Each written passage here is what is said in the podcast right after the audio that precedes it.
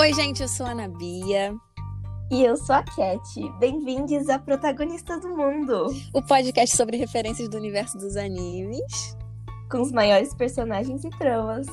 E é isso, gente. Esse é o nosso primeiro episódio. Então a gente já pede desculpa para vocês caso alguma coisa esteja errado, caso a nossa voz saia um pouco ruim.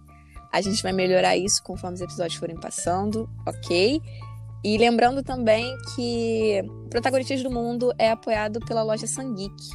Então já aproveita e segue eles lá no Instagram, é loja e aproveita para usar o nosso cupom de desconto, que te dá 10% de desconto em todas as compras do site, é Protagonistas. Vai lá usar.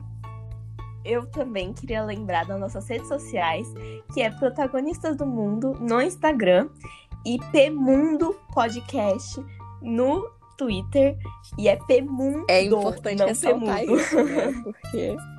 E sigam a gente nas nossas redes sociais também. A minha é anabeia.f no Instagram e no TikTok.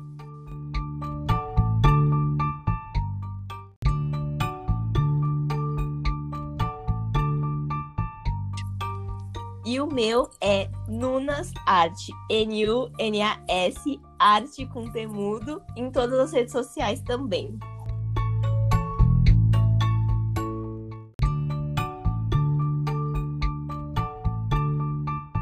Nosso episódio também. de hoje, no qual iremos falar sobre as referências do cinema norte-americano nas obras da diretora Hiroko Tsumi, que é a diretora de Banana Fish, Skate the Infinity e Free.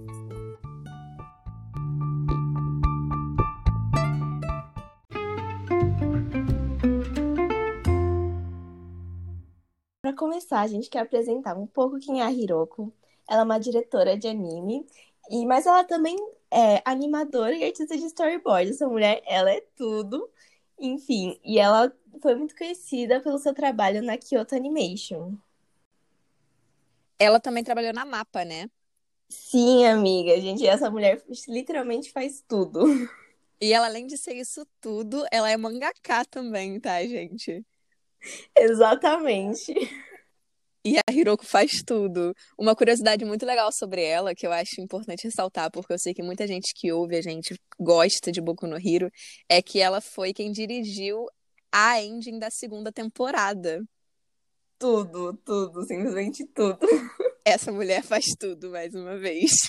Além disso, ela também entrou fazendo storyboard em todos os animes que ela acabou dirigindo. Então, assim, eu só eu, eu admiro muito essa mulher. Eu quero ser ela quando eu crescer. tá certo, é. Ser melhor do que ela, amiga. Esse é o objetivo. Amém. Então, hoje a gente vai falar sobre as obras dela, as mais famosas, né? Que são Banana Fish, Free e a que tá em lançamento aí pra gente, Skate the Infinity. Então a gente vai começar falando sobre Banana Fish. Lembrando, gente, que esse episódio ele vai conter spoilers sobre os animes. Então, se você ainda não assistiu nenhum desses três, tome muito cuidado, tá? E outro aviso importante, agora que a gente vai falar de Banana Fish, é que Banana Fish tem muitos gatilhos para muitos assuntos sobre saúde mental. Então, se você acha pode ser influenciado por esses assuntos, eu indico que você não assista, não assista no caso, não, não ouça esse episódio. É... E caso você esteja passando por alguma coisa, é sempre bom deixar o número né, do Centro de Valorização à Vida aqui para vocês, que é 188. Então liguem, qualquer coisa. E vamos para o resumo de Banana Fish. Ok, Banana Fish é... conta a história de Ash Lynx, né? Que é um garoto de 17 anos. É 17 anos, né, amiga, que ele tem? Isso, 17 anos. E ele é líder de gangue em Nova York. E ele é muito famoso por isso. E nisso vem uma dupla de jornalistas do Japão para fazer meio que uma reportagem sobre ele, sabe? E com isso ele acaba conhecendo o Eiji, e que é o fotógrafo, e a história deles vai se desenvolvendo a partir daí. E tem um background muito forte sobre é, prostituição infantil e estupro de vulnerável.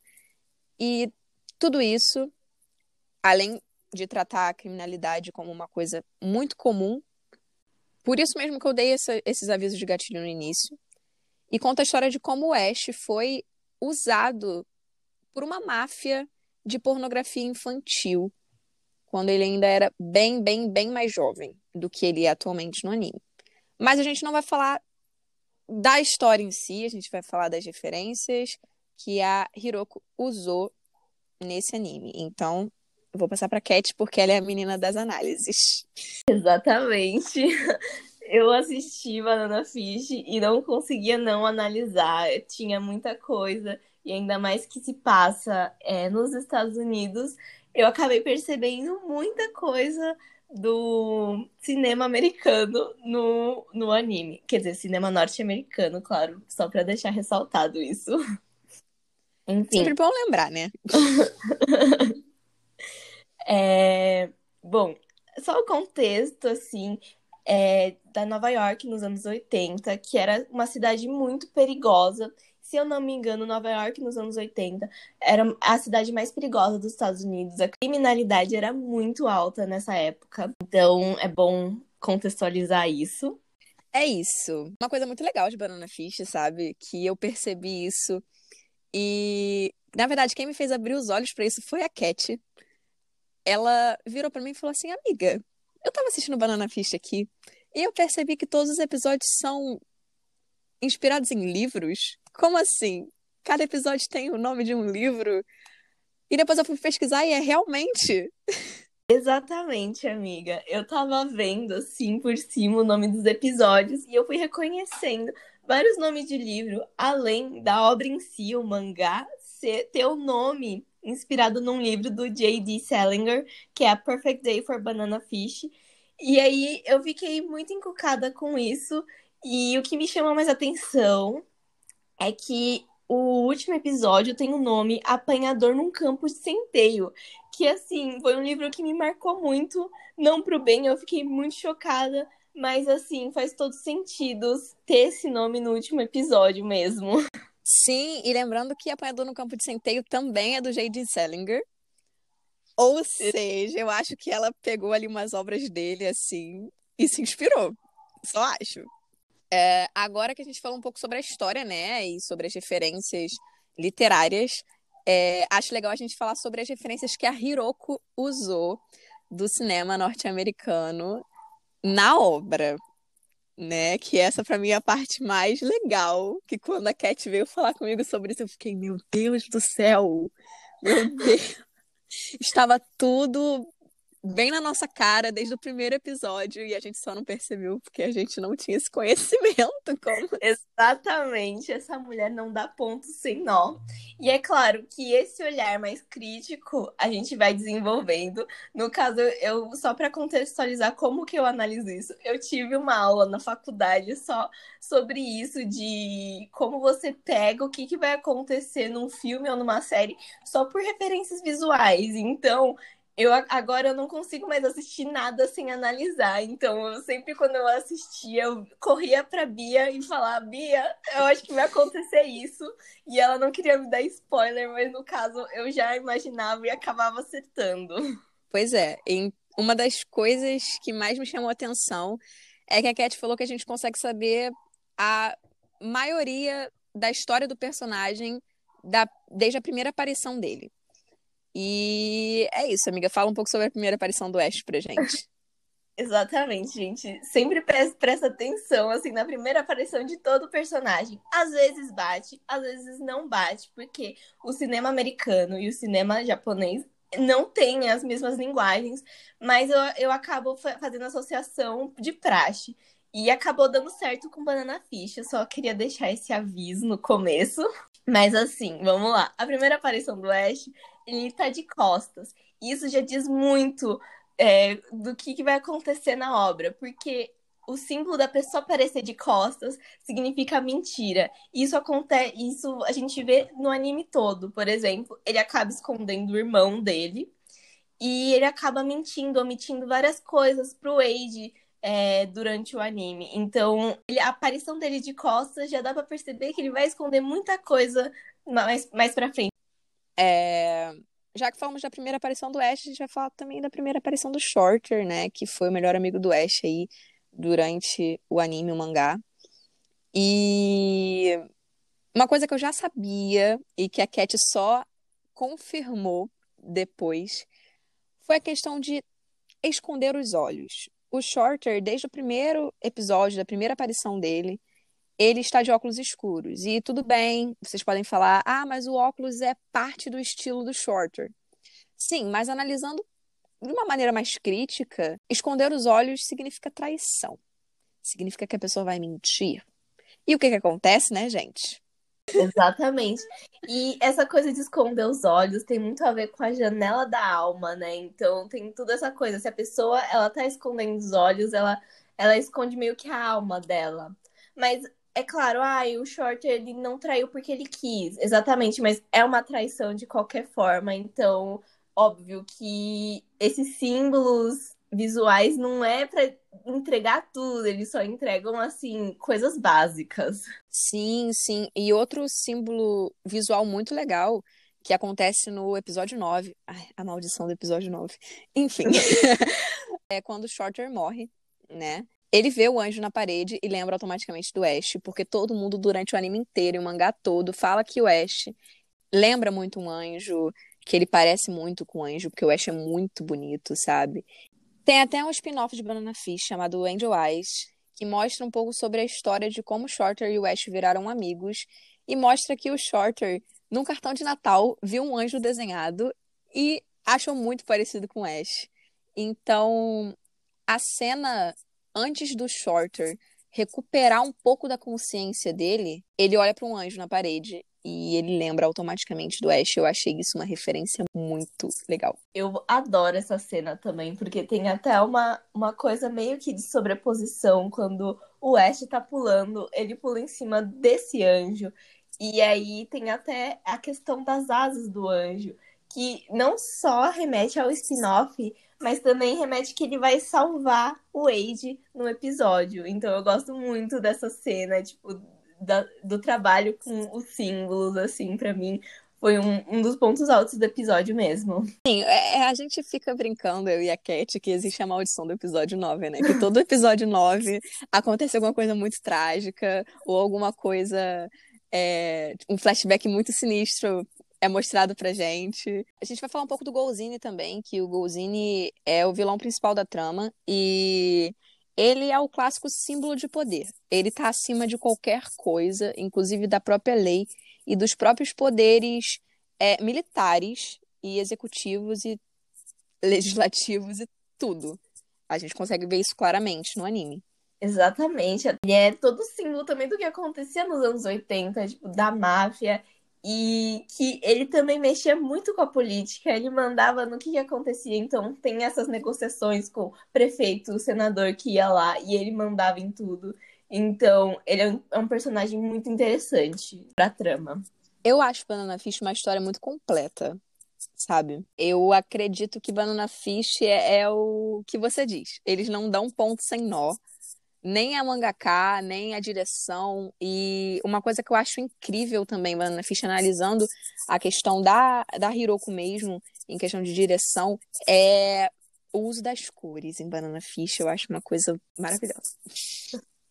Eu também acho muito interessante. Além disso, ela sempre deixa a assinatura dela, porque é a, a clássica cena dos olhos, assim, né? Do, do, reflexo dos olhos. Por exemplo, o reflexo no olho do Ash quando o Wade tá pulando o muro. Então, para mim, essa virou a assinatura dela, que a gente vê isso tanto em Free quanto em Skate também, que a gente vai falar mais pra frente.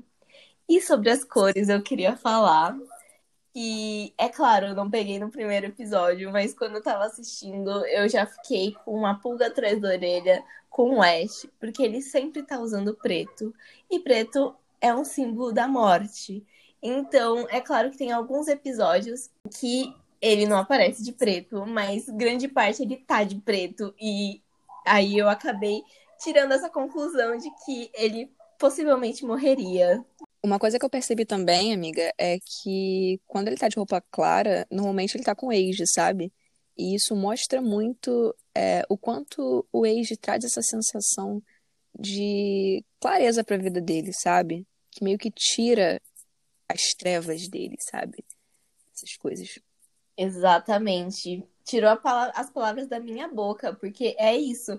E normalmente ele sempre tá de branco, e branco é muito um símbolo da pureza. Então, meio que quando ele tá com o Age, ele resgata um pouco da inocência dele também. Ele consegue ser quem ele quer ser com o Age. Ai, eu vou chorar. Ai, que depressão, gente. Vamos passar pra skate, porque eu já não aguento mais essa depressão que é falar de Banana Fish. Vamos lá.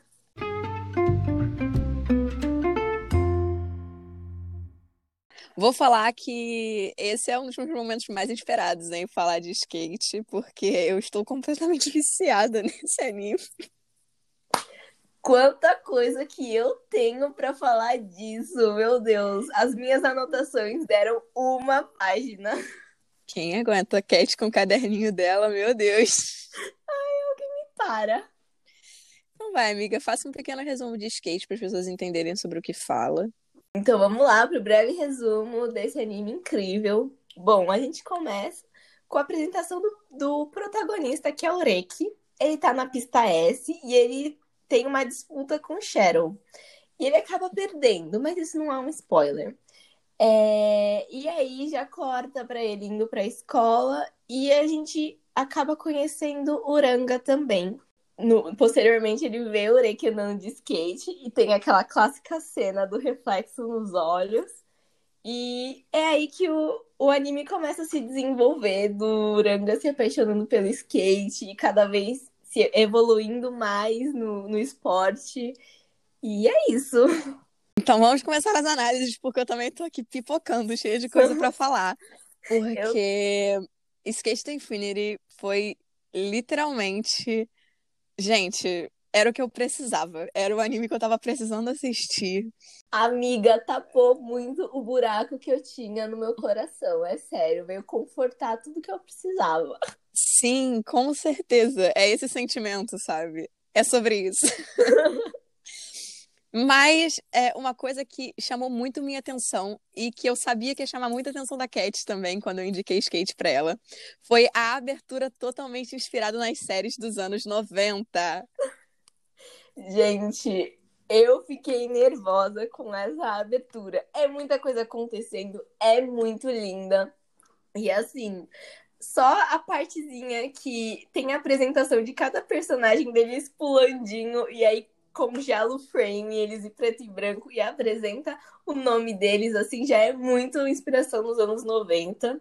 E eu só queria deixar já a minha análise aqui, que skate já foi pensado para ser exportado aqui para o ocidente, porque o nome dos personagens não aparece com o kanji, e sim com os nossos caracteres ocidentais. Então já é uma coisa pra gente se identificar, pra gente saber o nome dos personagens. Mas eu já amei desde aí. Eu também tenho essa sensação de que skate foi totalmente pensado para ser exportado para cá.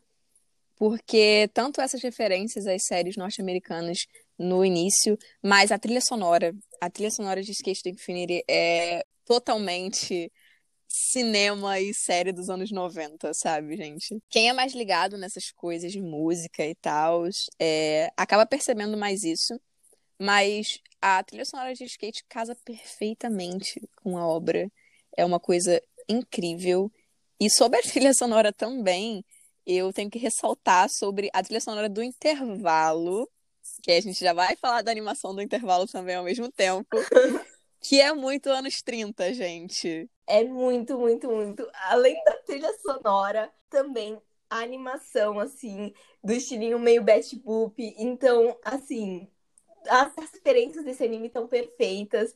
E é uma coisa, assim, tão bem trabalhada. Eles tanto pensam no cuidado com a trilha sonora, quanto cuidado com a animação, assim, é uma coisa que já me conquistou.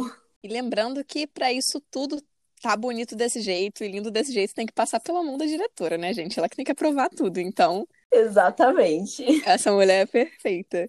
Agora a gente vai pra parte que a gente mais gosta, que é analisar os personagens. Vamos começar pelo protagonista, Ureki. Vamos falar do Ureki, então. O que você tem a dizer sobre o Ureki?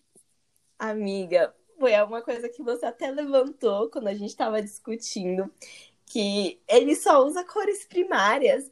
E você disse, ele é muito intenso. Então, além dele ter essa cor primária, assim, o amarelo, o azul e o vermelho, muito forte, muito saturada, já facilita na nossa leitura da personalidade dele, que ele é muito intenso em tudo, ele ama skate. Então, o que acontece é que o Ureki, ele acaba é, sendo um contraponto pro Uranga, que sempre usa cores muito neutras, né? Azul, branco, e ele é totalmente não intenso, sabe? O Uranga, ele não passa essa questão de intensidade.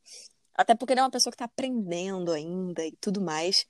E eu acho isso muito legal, porque eles são totalmente equilíbrio, sabe? O equilíbrio perfeito entre os dois ali. E você levantou, quando a gente estava discutindo, um ponto que eu achei muito interessante, e créditos total à Bia, que ela falou, gente, ele parece a neve, ele flutua na pista. Então eu amei essa sua análise.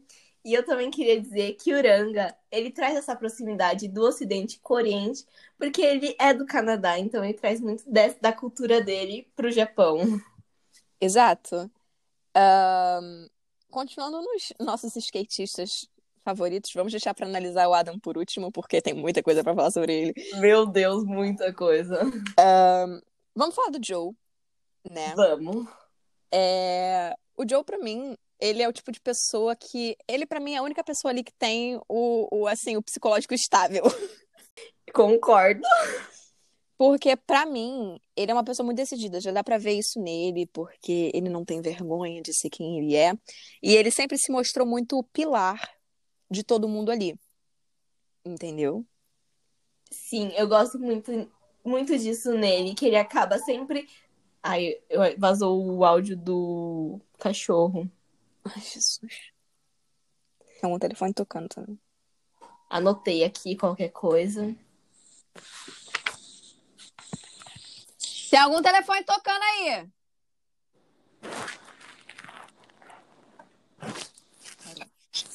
Vamos lá, deixa eu de novo. Ai, o Snoopy, caralho. Mas eu acho que dá só pra gente apresentar o Joe, porque o resto foi limpo. Foi? Foi. Apresentar como assim? Ah, que a gente falar, vamos falar do Joe aí. Falar de ah, novo. Tá. Eu vou colocar o microfone mais perto da minha boca, assim. Mas o Snoopy agora começou a latir alto, porque se ele late baixo e o microfone estiver perto da minha boca, não sai tanto, eu acho. Hum, beleza. Mas agora ele tá latindo alto.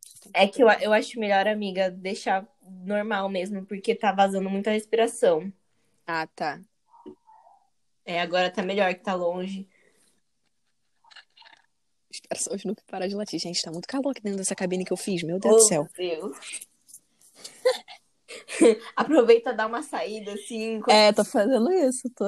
Tirei o lençol de cima. Vou botar umas caixas de ovo aqui no quarto pra poder. Ah, sim! Parou? Em nome de Jesus. Ai, Deus, por favor. Sei que tu me amas, então. Faça o cachorro parar de latir.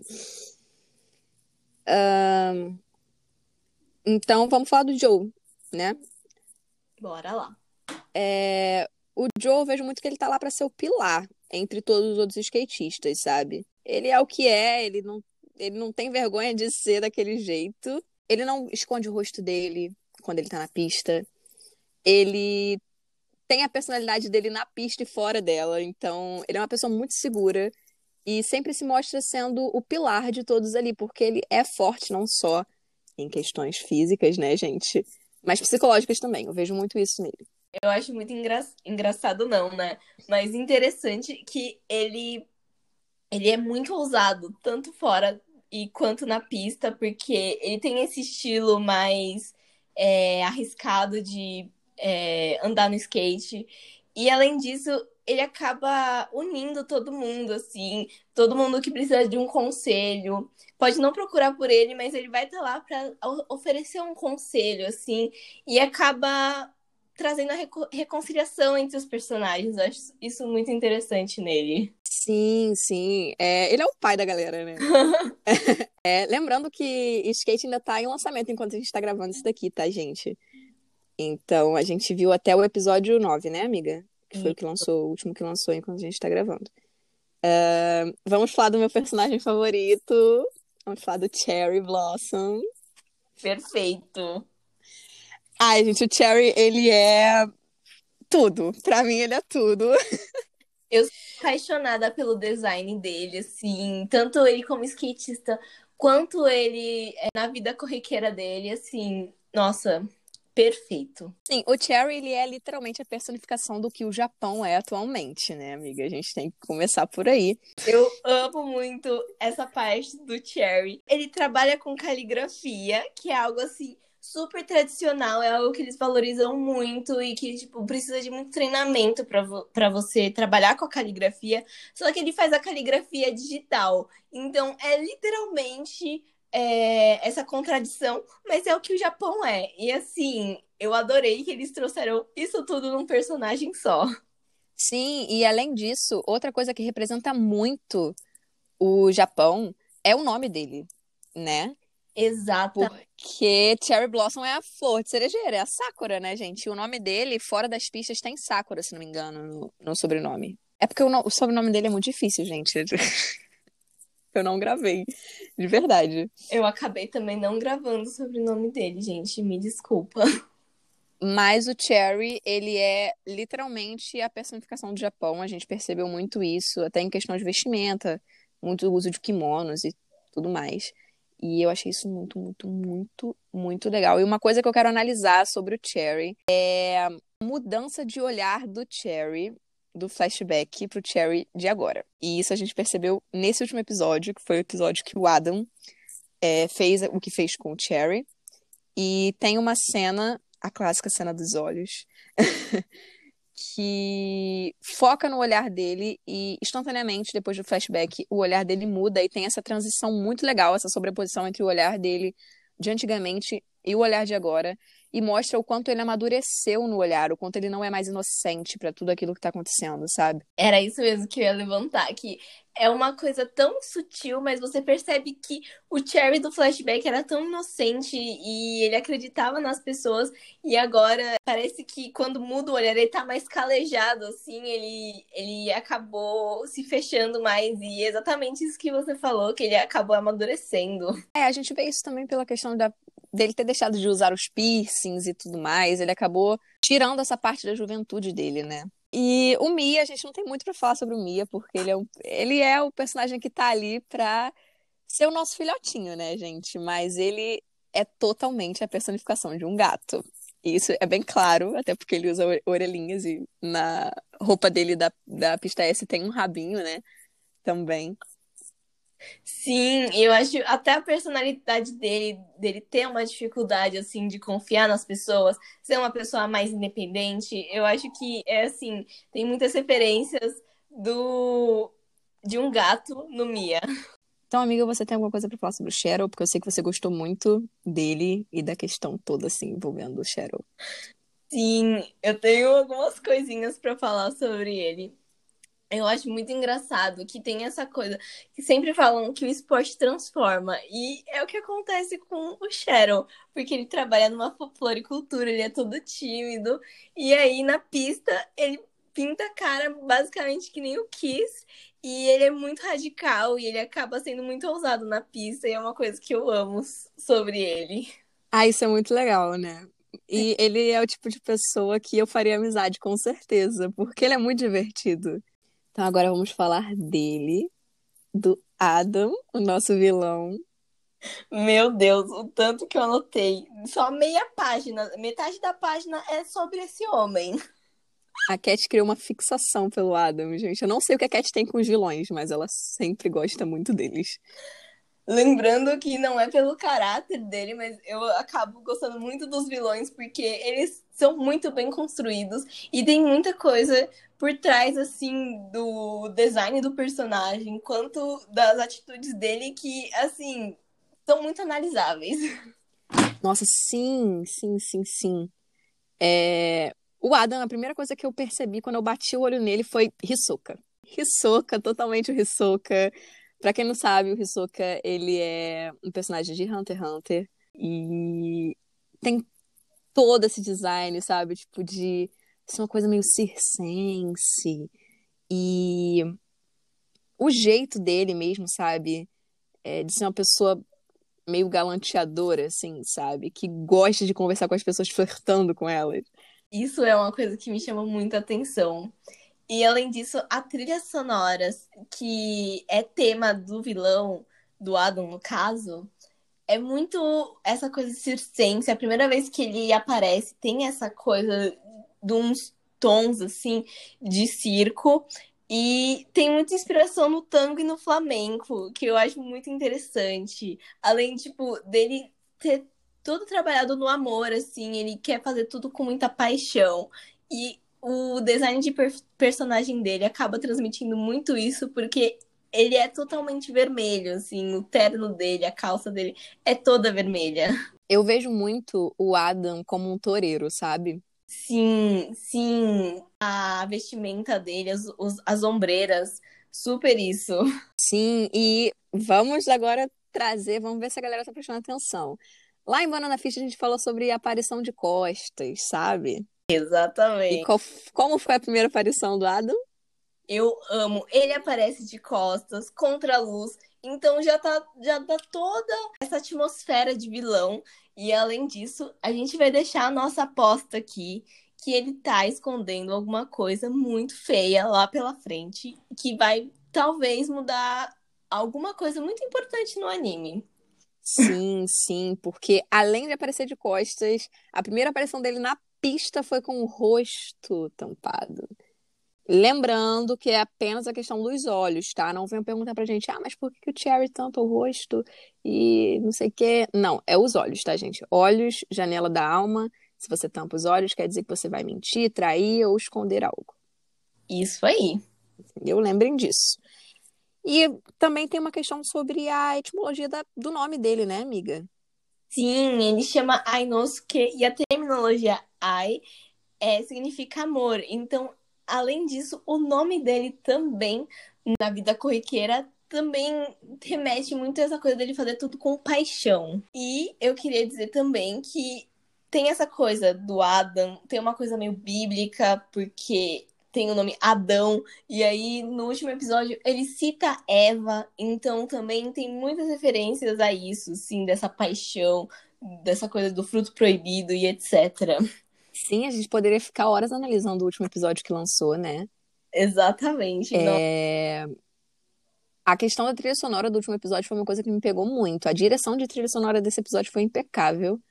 Ah, sério, Hiroko, eu bato palmas para ela, porque naquela cena do Duranga descendo na pista, totalmente mecânico, sabe? Que até você comentou sobre isso Sim, é comigo. É um estilo techno, assim, e acaba me me trouxe essa sensação de robótico, assim, meio distante do espectador.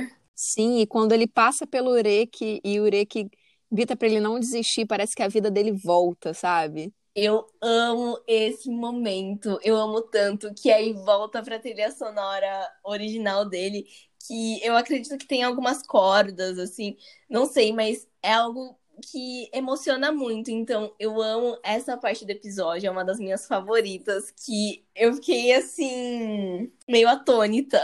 Ai, gente, sério, é a maldição do episódio 9, né, amiga? Sim, mas olha, eu amei esse episódio.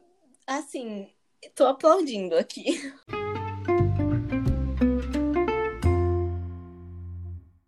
Ok, vamos falar de Free. Então, eu vou deixar a Cat falar sobre Free, é, fazer o resumo, porque, gente, não me entendam mal, por favor. Mas foi um anime que não me prendeu. E eu assisti mais os primeiros episódios só para fazer essa análise é, mais por cima, assim, para poder falar com vocês. Mas a Cat, ela já assistiu Free há um tempo atrás, então ela sabe explicar um pouco mais sobre isso. Tá? Então vou deixar ela falar sobre o resumo. Exatamente. E é tudo uma questão de gosto, gente. A gente tá aqui. Tanto é que a gente vai falar de obras que não agradaram a gente, mas é, merecem uma análise. E a gente vai falar também o porquê que não agradou a gente. Mas é, há uns bons sete anos atrás que eu assisti esse anime. Eu assisti hoje em dia e também não é algo que me agrada mais. Só que quando eu tava na internet viajando E eu acabei vendo vários GIFs disso, principalmente GIFs de piscina, assim, eu e sempre tava com a tag free e me deixou muito curiosa. Eu acabei procurando e descobrindo que era um anime. E meio que esse anime foi o que me trouxe para assistir vários outros depois, então eu acho interessante deixar isso, que eu acho muito engraçado, que foi Frio que me fez assistir anime. Mas, só para contextualizar, é uma historinha, a gente vai analisar a primeira temporada apenas, é, de quatro amigos que eles é, estavam num clube de natação, só que esses laços acabaram se rompendo quando o Urim acabou indo pra Austrália, né? Viver e estudar lá. E aí meio que acabou o clube de natação. E aí, depois de alguns anos, é, os três amigos, que é o Haru, o Makoto e o Nagisa, eles acabaram indo pro mesmo ensino médio, assim, e eles começaram a se juntar para formar o clube de natação. E aí eles foram atrás de, de outros membros, que acabou sendo o Urei entrando pro, pro clube. E é isso. Ah, é muito legal, porque no primeiro episódio já mostra eles enterrando um prêmio com a foto, né? E simboliza esse término, esse encerramento de ciclo. Eu achei muito interessante isso, e também que o Urim, ele veio totalmente mudado da Austrália, porque isso era para ser algo muito simbólico da amizade deles, e ele acaba, tipo, desenterrando e meio que jogando como se fosse nada. Então parecia meio que ele tava jogando a amizade deles fora, jogando o prêmio no chão. É muito legal também, né, amiga, falar sobre como eles são personificação de animais marinhos, né? Com certeza, eu acho muito interessante isso. Se você quiser falar mais dos personagens e como eles se relacionam com os animais. É, Urim ele é totalmente um tubarão, né? Sim, os dentinhos dele.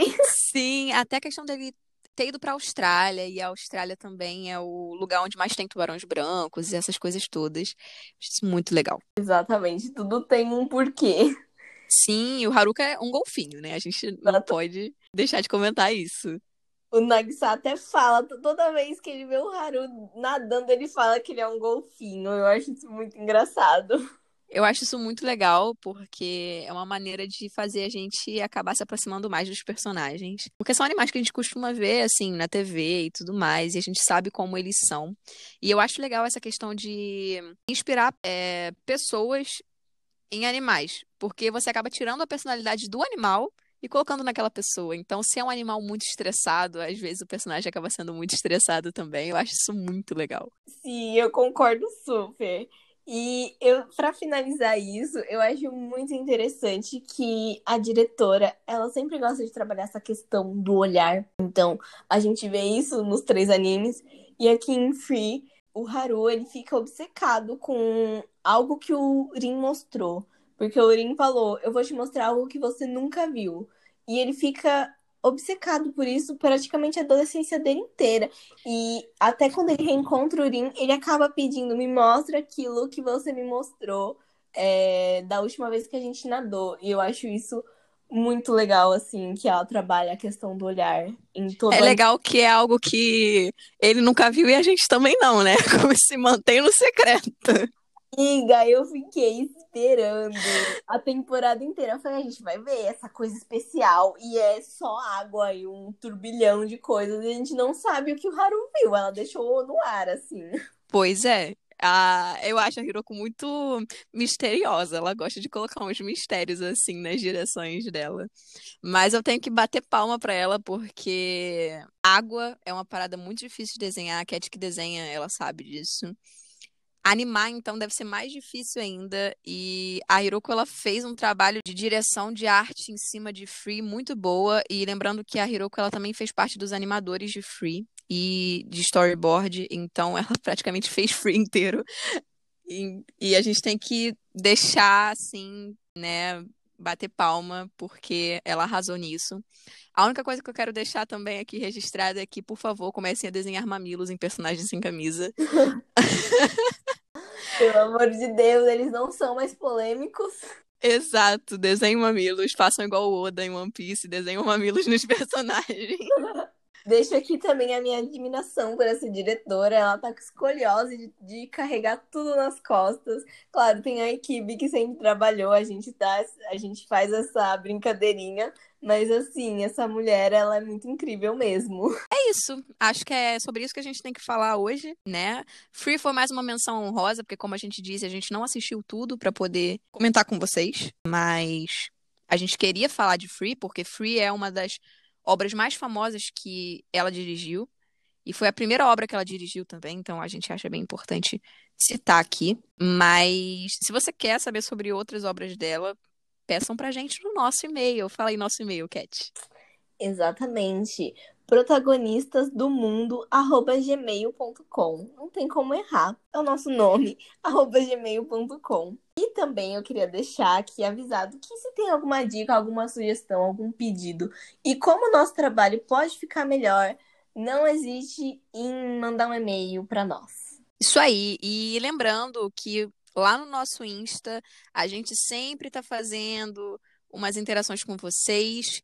E a gente fez umas interações essa semana para mandar um salve para a galera que respondeu certo as nossas enquetes lá. O segundo salve aqui vai para Melissa.c, a Banaomi e a Estemari, que acertaram o anime de Free. E eu vou mandar aqui o salve agora para Alana Eduarda, a Mari Cordeiro e a Mu Store, que acertaram o nome de skate tem Infinity. E agora o último salve vai para o David Cassal, vai para Maria e para Esté, que acertaram Banana Fish. E é isso, gente. Esse foi o nosso episódio de hoje. A gente quer agradecer muito vocês por terem ouvido até aqui.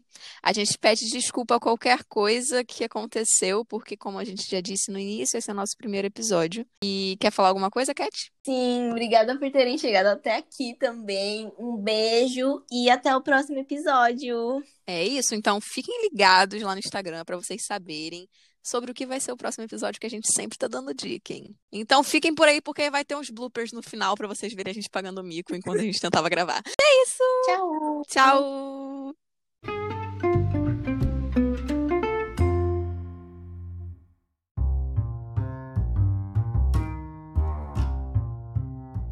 Exatamente. Nossa, isso exatamente foi muito sexy, amiga.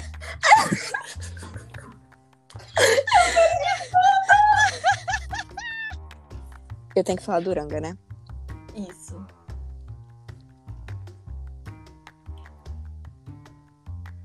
Ai, puta que Amiga, eu senti você se preparando. Assim, no segundo que você ia abrir a boca, o cachorro latiu.